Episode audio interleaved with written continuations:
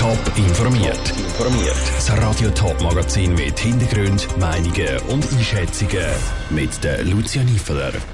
Was die speziellsten Momente in der Karriere der Parasportlerin Sandra Graf sind und was Schweizerinnen und Schweizer vom Tempo 30 innerorts halten, das sind die beiden Themen im Top informiert.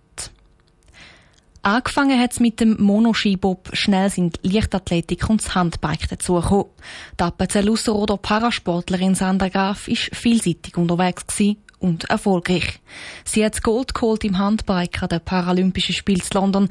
30 weitere Medaillen an Grossanlässen kommen dazu. Jetzt hat die 51-Jährige ihren Rücktritt bekannt gegeben. Ich habe vor der Sendung mit Sandra Graf reden und mit ihr auf die erfolgreiche Karriere zurückgeschaut. Sie sind ja relativ jung im 1991 verunfallt und haben dann schon in der Reha so einen Schnupperkurs können machen, damals mit dem Monoskibob. Können Sie sich noch an den ersten Moment erinnern, wo Sie auf dem Monoskibob geguckt sind?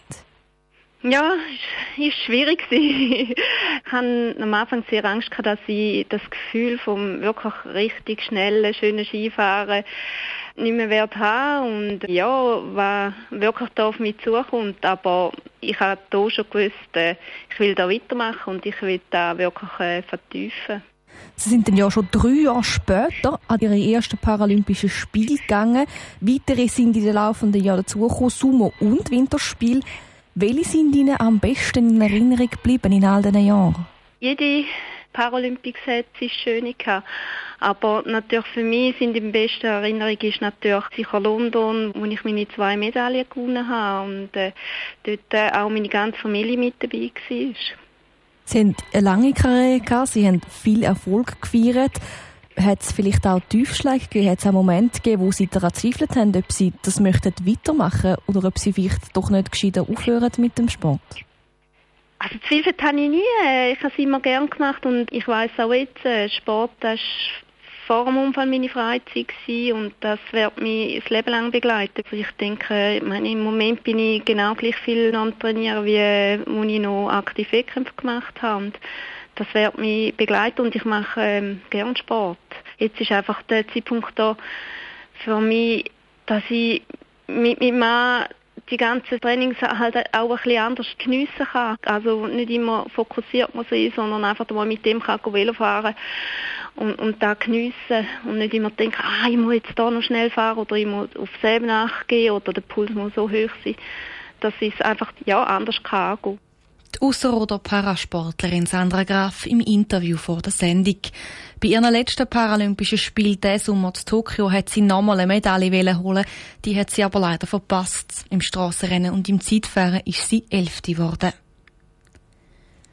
Winterthur wird es einführen und auch Zürich ist fleissig am Schauen, auf welchen Strassen das es könnte gelten, das Tempo 30. Aber wie stehen überhaupt Schweizerinnen und Schweizer zum langsameren Tempo innerorts? Das hat die Beratungsstelle für Unfallverhütung BFU in ihrer neuesten Umfrage herausfinden.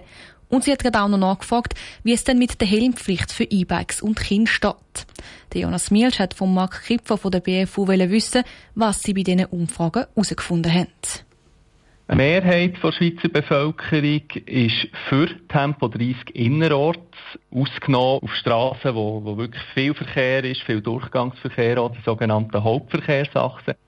Bei der zweiten Befragung geht es ja ums Helmobligatorium. Dort ist es ja so, dass E-Bikes, die glaub, über 30 Stundenkilometer fahren, die müssen bereits einen Helm anlegen. Jetzt geht es ja darum, dass auch die langsameren, eins wie meine Mami fährt äh, und nicht gerne einen Helm ein, dass die auch einen anlegen. Äh, was ist dort rausgekommen bei dieser Befragung? Eine Helmpflicht auf den langsameren E-Bikes, also die, die kein gelbes Nummerchen haben, äh, die kommt gut an in der Bevölkerung. Eine Mehrheit würde so eine Helmpflicht befürworten. Es ist ja heute schon so, dass eine Mehrheit der E-Bike-Fahrer auf den längsameren E-Bike einen Helm haben, aber es ist halt noch nicht obligatorisch und mit dem Obligatorium könnte man äh, den Rest der Leute auch noch mitnehmen. Wir haben uns noch gefragt, wieso fordert man nicht gerade äh, eine Helmpflicht für alle? Wir empfehlen generell beim Velofahren einen Helm anzulegen, in jeder Situation, auch wenn man nur eine kurze Strecke fährt beispielsweise. Es ist immer empfohlen, weil eine schwere Hirnverletzung oder eine schwere Schädelverletzung kann immer passieren, wenn man auf den Kopf geht, beispielsweise nach einer Kollision. Allerdings ist es bei gesetzlichen Massnahmen, also bei einem Helmobligatorium, so, dass wir uns auf äh, besonders gefährdete Verkehrsteilnehmer äh, konzentrieren, also Kinder, beispielsweise, ähm, die muss man schützen. Ein Helm ist dort das richtige Mittel. Und bei den E-Bike dort ist halt das zusätzliche Tempo äh, das Entscheidende. E-Bike-Fahrer sind im Verkehr gefährdet, allein wegen dem, dass halt das Tempo höher ist und das Tempo häufig unterschätzt wird. Der Marc Kipfer von der Beratungsstelle für Unfallverhütung BFU im Gespräch mit dem Jonas Mielsch. Die Bevölkerungsbefragung vom BFU wird seit dem 1995 jedes Jahr durchgeführt. In dem Jahr haben über 1200 Personen mitgemacht. Top informiert, auch als Podcast. Mehr Informationen gibt's auf toponline.ch.